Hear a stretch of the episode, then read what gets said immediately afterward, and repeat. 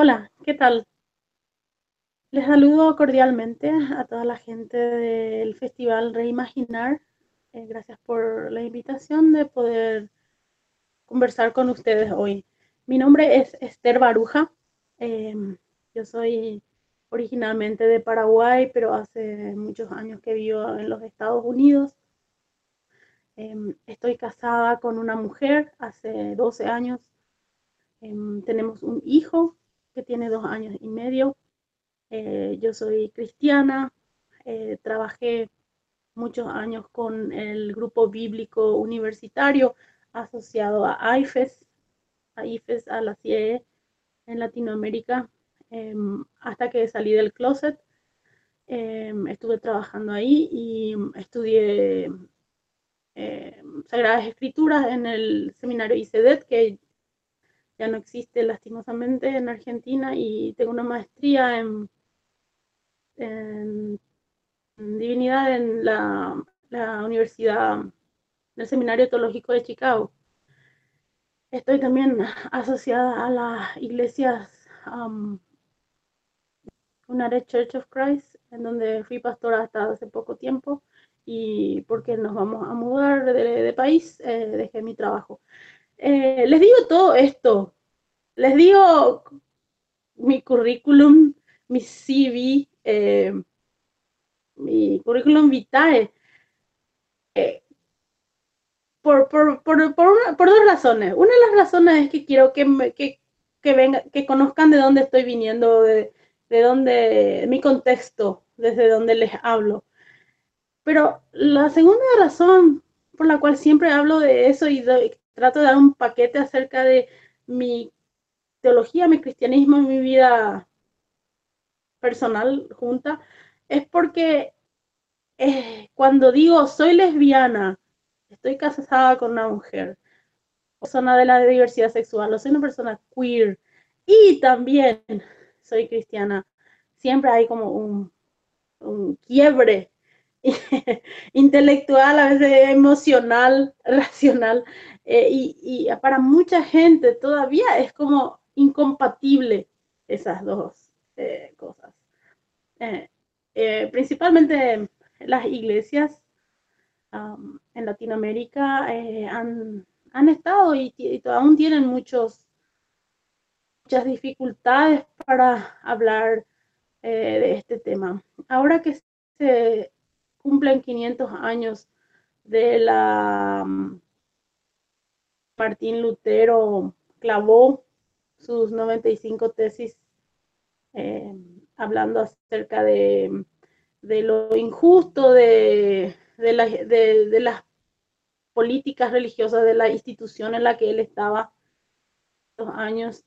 Eh, quisiera también hablar un poquitito acerca de lo que la reforma significa para mí y lo que yo creo que la reforma significa para la gente que está eh, metida en ese grupo LGTBIQ y todas las letras que se les, se les antoje poner. A veces trato de simplificar y decir queer porque no, es que hay, cada sexualidad es única e irrepetible y de toda la extensión de, de, la, de las palabras, de las letras que queremos transmitir, vamos a usar todo el diario. Entonces, a veces trato de decir queer, aunque queer es una palabra usada mayormente sajón, pero em, discúlpenme eh, si lo uso em, en el contexto latinoamericano, creo que si lo vemos desde el punto de vista de que trata de reunir todo lo que no es heteronormativo, puede sernos útil um, en, la conversación, eh, aunque sabemos que son palabras que vienen de fuera de nuestro contexto y, vienen con una carga, un contexto cultural específico, pero podemos también tomarlo y, y tratar de entenderlo en nuestra en nuestro, en nuestro mismo contexto cultural latinoamericano, que también es muy, muy, muy diverso. Eh, la reforma, em, yo, mi, trasfondo es presbiteriano, Em, y ahora en los Estados Unidos una iglesia ah, reformada, UCC, em, que tiene muchos elementos diferentes, iglesias eh, históricas. En el contexto reformado, eh, las luteranas, tenemos varias eh, presencias diferentes, de diferentes eh, posturas con respecto a la sexualidad. La reforma eh, es muy importante en las iglesias reformadas, no tanto como, como un hecho que se vive eh, muy conscientemente en las iglesias que no son reformadas. recordamos el, el, evento como un hito importante en, nuestro, la historia cristiana, pero para muchos de nosotros creo que la reforma pasa más por todo el 30 de octubre y, siempre uno que otro, eh, una que otra discusión acerca de cómo no es igual a Halloween y que la reforma es esto y Halloween es lo otro y porque se, están muy cerca de una fecha a otra. Y mm, la, la famosa frases, ¿verdad? Que, son la gracia, son la fe, son la escritura, eh, que caracterizan la, lucha de Martín Lutero en su contexto con la institución. Pero mm, yo, desde mi punto de vista, creo que, la reforma eh, ha pasado a ser un evento, un evento que se del que se celebra como un día en el año. Este año es más importante, se ha hablado mucho más porque son los 500 años. Vida de la comunidad LGTB, por lo menos de la que yo soy parte, la reforma no nos ha tocado mucho en el, en el cuerpo, ni en el alma, ni en el corazón porque esa reforma nunca se ha tratado de, nosotros y de nosotras y de nosotres en, la, en las iglesias latinoamericanas. La reforma siempre ha sido la idea principal de, la reforma, desde mi punto de vista, es que nosotros los reformadores somos los buenos y los que no se, los que mantienen el status quo son los malos. Siempre la otredad la, construcción del otro ha, sido muy importante en el tema de la reforma, porque en los 500 años siempre nos hemos creído los revolucionadores, los que cambiamos eh, el status quo para, para volver a reivindicar la palabra y volver a reivindicar la gracia y volver a reivindicar la fe, y que nosotros somos los portadores de esa gracia, de esa fe y, de, y, los verdaderos intérpretes de esa escritura. Eh, entonces, estos 500 años han sido nosotros, somos los revolucionarios, los, los reformadores, y los otros no lo, no, no lo son. Pero en el caso LGTB, nosotros y nosotras nunca nos hemos sentido parte de ser los reformadores de nosotros somos los buenos porque siempre nos han expulsado del grupo. Nosotros no, somos parte de ese grupo bueno. Entonces, la gracia, la fe, eh, la, gracia, la, escritura, siempre han jugado en contra nuestra. Eh, la escritura, de escritura siempre se prevalece en el, en, la, interpretación eh, conservadora que nosotros no somos parte del pueblo de Dios, que las personas LGTB eh, o estamos enfermas o estamos en pecado o simplemente tenemos ganas de, pecar sin parar entonces nunca vamos vamos a arrepentirnos. Entonces la escritura, la sola escritura, se ha convertido en un ídolo en la iglesia latinoamericana porque la sola escritura ha sido usada como para excluir a las personas LGTB. En vez de mm, usar la escritura para liberar, una interpretación, interpretación de la escritura ha sido idolatrada por la iglesia cristiana y ha sido usada para excluir a las personas LGTB. En todo momento, cuando hablamos acerca de la inclusión de, la comunidad LGTB a las iglesias, siempre se toma, se saca a flote los versículos comúnmente son usados para condenar la homosexualidad. Levítico, Corintios, eh, podríamos ir más lejos con Génesis y la creación, aunque no habla directamente de, orientación sexual, em, Judas, Timoteo. Eh, para todas esas lecturas hay otras, otros puntos de vista. Para todas esas, esas interpretaciones teológicas acerca de los versículos bíblicos que supuestamente hablan de orientación sexual y supuestamente condena, hay otras explicaciones y no, la Biblia no es clara, no es para nada clara con respecto a, la homosexualidad. De hecho, no existe la palabra homosexualidad en la Biblia, ¿verdad? Sería más interesante hablar acerca de qué es lo que la Biblia dice sobre la sexualidad en general. Tendríamos que hablar un poco de eso. Y, eh, entonces, la, la, sola escritura para nosotros y nosotras eh, nos trae, no, nos, nos, trae yugo, que libertad, que sentido de libertad, lastimosamente.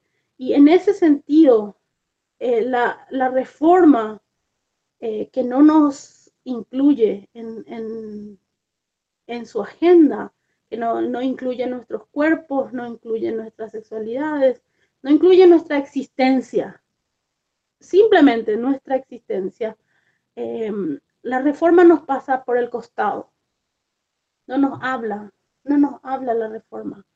Quizás hayan otros grupos iguales, eh, los grupos em, de personas de color, eh, las mujeres, las personas trans, que también son de color, Um, y, las mujeres en situación de calle, eh, las personas que viven sin un hogar, eh, las personas inmigrantes, los refugiados, las personas que pierden sus, eh, sus lotes, sus, terrenos, sus granjas por la um, deforestación masiva, los nativos americanos, los indígenas, todas estas personas tienen sus contextos específicos y siento, y es mi parecer, que quizás la reforma se ha vuelto un lindo evento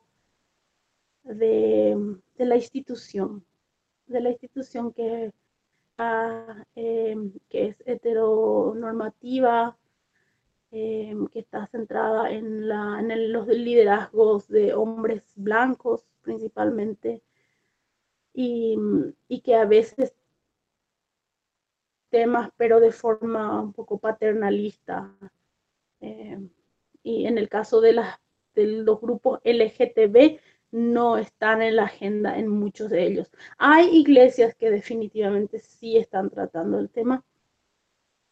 Hay iglesias que, tienen su influencia eh, venida desde otros países europeos o de más del norte, y, eh, como las luteranas, algunas anglicanas, episcopal, pero estas iglesias no son las más presentes en Latinoamérica. Entonces su influencia tampoco es tan grande. Entonces el sentido general, el sentir general que, siento es que la reforma no nos ha hablado y no nos ha incluido. En ese sentido, creo que nosotros y nosotras, las personas LGTB, hemos tratado muchas veces de escribir nuestras 95 tesis y, eh, y, clavarlas en las iglesias. Y todas las veces que hemos tratado de hacer eso, o hemos recibido rechazo, o hemos recibido golpes, o hemos recibido eh, eh, exorcismos, misiones, eh, burlas. Eh, nuestras 95 tesis no han sido recibidas. yo creo que mm, yo creo que, la, que, tampoco quisiera decir que nosotros somos los buenos la película en este momento, pero sí puedo decir que eh, la, la reforma que necesitamos ahora es la de solo, solo amor, la reforma de solo amor. Si pudiéramos entender los, los, dos grandes mandamientos que dio Jesús, amar a Dios y amar a tu prójimo como a ti mismo, yo creo que podríamos encontrar algún punto en el cual encontrarnos. La gente que viene con muchas dudas y con muchos prejuicios y, enseñado acerca de la homosexualidad y la diversidad sexual, que es comprensible porque en el, el caldo en el que nos movemos y en el que crecemos, entiendo perfectamente de dónde venimos con nuestros prejuicios, pero también la gente que tiene esta realidad mucha gente tiene diferentes realidades y tenemos que encontrarnos en el medio y creo que el solo amor podría ayudarnos a eso. Em, juntos, juntos podamos hacer una reforma que incluya a todos y a todas. Es una conversación que nos debemos, porque nos afecta a todos. Fíjense los, todos los problemas que estamos teniendo en las familias con personas LGTB que son expulsadas, que son dañadas. Hay mucho sufrimiento. Eh, ah, muchas llegan al suicidio justamente por el rechazo, no porque la homosexualidad en sí eh, produzca más suicidios, sino que es por el rechazo que uno siente. Y mm, em, también las iglesias pierden muchísimo tiempo muchísimos recursos, muchísima energía en pelear para, para poder lograr la, la, exclusión de los hijos e hijas de Dios que son personas LGTB. Ah, es una mala mayordomía de las iglesias, desde mi punto de vista, viendo tantas cosas por las cuales trabajar por el bien común. No podemos darnos el lujo de perder tanto tiempo, tantos recursos en este tema que alguna vez ya no sea un problema y que podamos fijarnos, fijar la agenda en cosas eh, que realmente que, hagan el bien, porque perder el tiempo en esto no, no nos funciona. Entonces, em, lo que digo es, la reforma, tal como, como es llevada a cabo en las iglesias latinoamericanas, poco, poco nada nos ha hablado las personas eh, de la diversidad sexual que hemos sido excluidas. Em, la sola escritura ha sido, un, ha sido una carga para nosotras para, y nosotros, principalmente por la, idol, por la idolatría de cierta perspectiva bíblica, de cierta, de cierto, eh, de cierta hermenéutica que, que, quiere creer que las escrituras excluyen y condenan a, la, a las personas LGTB. Y mm, creo que, de, que, el solo amor podría ayudarnos eh, teniendo en cuenta los, los grandes mandamientos de Jesús, los dos grandes mandamientos para poder llegar a un acuerdo y, y tratar de vivir en, en respeto, solidaridad entre todos y todas.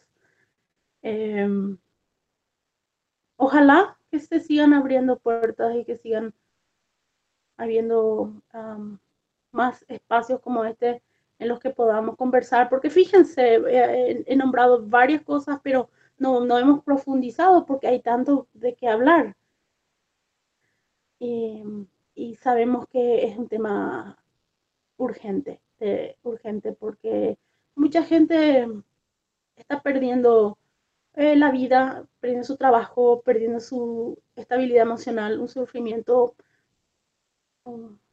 todo sufrimiento no, no vale, no, no, no, no, debería existir. el sufrimiento, ojalá que el sufrimiento no exista, pero es tan gratuito el, sufrimiento de las personas LGTB que de parte de la iglesia, porque la iglesia no debería ser un lugar que inflija, inflija sufrimiento. Em, entonces, esa es mi propuesta, solo amor, solo amor. Em, ¿Cómo llegamos a eso? ¿Cómo lo logramos? Em, reformar de nuevo la iglesia. Eh, ver las cosas que la institución, la institución, lo que peleó, lo, lo, que, lo que quiso demoler Lutero con sus 95 tesis fue eh, el status quo de una institución que usaba su poder para oprimir a la gente. Y cuáles son los poderes ahora que oprimen a la gente y cuál es la institución que debería eh, ser demolida ahora. Eh, quizás cada uno de nosotros habilidad en, ser parte de esa institución, pero también podríamos ser reformadores. Y, creo que la llave está en, en, la solidaridad y en tener en cuenta esos dos mandamientos. Bueno, eh, mucho más de qué hablar. Ojalá que podamos encontrarnos pronto. Eh, muchas gracias por escucharme. Adiós.